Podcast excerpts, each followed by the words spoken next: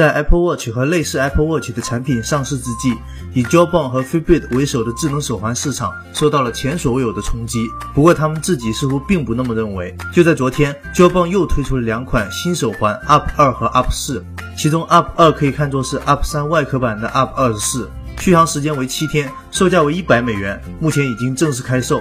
而 Up 四则可以看成是加入移动支付功能的 Up 三。Jawbone 已经和美国运通达成合作，通过手环内置的 NFC 就可以完成对商品的支付。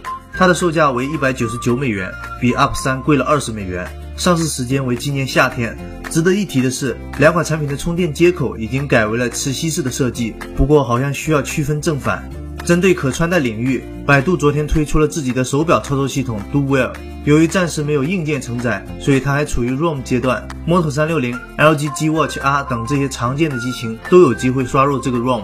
它的最大特点自然是加入本土化的元素，而搭载这个系统的硬件将有望在今年六月份上市。可穿戴设备方面，LG 近期获得了一项新的专利。专利的内容显示，用户能够直接将手机掰弯，然后像手表一样戴在手上。鉴于是专利，我们还是来看看现实一点的东西。LG 再次预告了即将发布的新旗舰 G4，这一次是官方直接曝光了它的外观。可以看到后壳的材质确实做出了改变。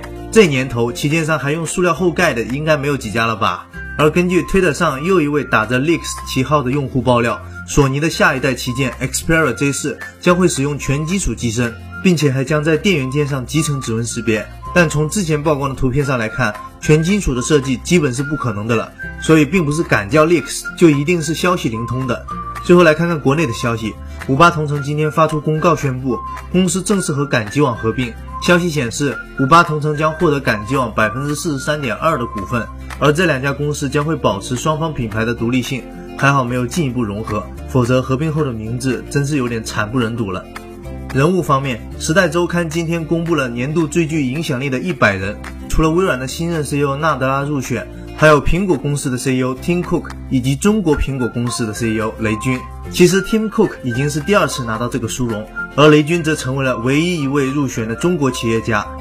另外，小米已经宣布将于五月六日正式发布小米 Note 的顶配版，而就在同一天努比亚将会推出他们的新旗舰 Z9。这款产品的噱头自然是它的无边框设计，只是不知道会不会在这三个字后面加上 ID，反正也实现不了，你们爱怎么叫就怎么叫吧。对，你看不到任何的结构和任何的边框，所以在视觉上它是无与伦比的。